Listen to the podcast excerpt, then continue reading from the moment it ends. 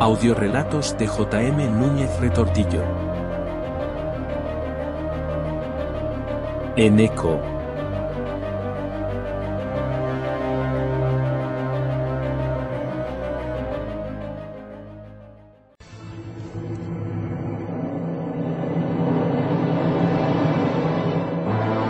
Bajo la cúpula celeste, el aire se contoneaba embravecido, soberbio, ocultando su furia desatada entre los matorrales de arbustos inanimados y las hojas imbricadas de cipreses estilizados. En su quehacer infantil se elevaba grácil hacia los cielos o caía en vertiginoso descenso desde las alturas.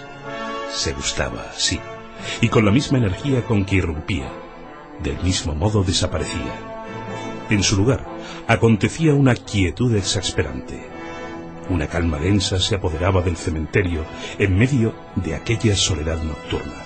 En su complicidad con la noche, la luna negaba su luz desde algún rincón cercano del firmamento, y la oscuridad se enseñoreaba entonces de aquel reino de luz fagocitada. Eneco era uno de los pocos que se atrevía a desafiar un ambiente tan hostil. Su condición de infante desinhibido, o su temeridad, desterraba de las vastas llanuras de su pensamiento cualquier indicio de debilidad humana. Así era Eneco, a quien dos lustros de existencia lo contemplaban. Un niño travieso y revoltoso, de ideas extravagantes como un vestido de Ágata Ruiz y de un carácter tan agreste como el del más rudo presidiario. El pequeño no estaba solo esta noche. Otros dos jóvenes sin indicios aparentes de haber alcanzado la pubertad lo acompañaban. Los tres caminaban con un alegre trote por entre las veredas angostas del camposanto, mientras se regocijaban y cuchicheaban como quien tiene miedo a despertar a alguno de los muchos inquilinos. Eneco se movía por el cementerio como un gaucho por la pampa, con soltura y conocimiento, y arrastraba consigo a los otros dos pequeños invitados. Javier, que así se llamaba uno de los pequeños, se sentía más inquieto, por lo que de vez en cuando sorprendía a la pareja con alguna de sus preguntas. ¿Qué vamos a hacer aquí? Seguro que nuestras mamás ya han descubierto que nos hemos escapado. Es mogollón de tarde.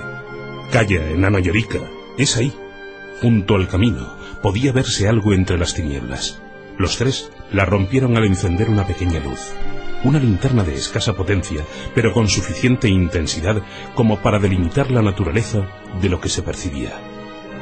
Frente a los niños, y ligeramente escorada a su derecha, se podía observar una fosa cavada no hacía mucho tiempo, porque la tierra se amontonaba por encima del nivel del suelo claramente removida. A la izquierda de esta última, un agujero rectangular no muy profundo, aunque sí de unas dimensiones considerables, se mostraba amenazante a los niños. A Javier se le erizó el vello y miró horrorizado a Eneco. De pronto, se encontraba helado y paralizado, aunque con voz queda, pudo proferir algunos susurros casi imperceptibles. ¿Eres un fantasma? Ahí pone tu nombre. ¿Es esa tu tumba? En efecto, presidía el cabecero de la amalgama de tierra removida una cruz hecha con maderos, y sobre ellos se veía tallado con claridad un nombre, Eneco. Es mi tumba, dijo Eneco, pero, pero no soy un fantasma. Javier notó cómo una pala le destrozaba la cabeza por detrás, y con la inercia dio de bruces con el fondo del agujero. El tercero de aquellos pequeños sostenía aún el pesado artefacto en el aire. Lo bajó.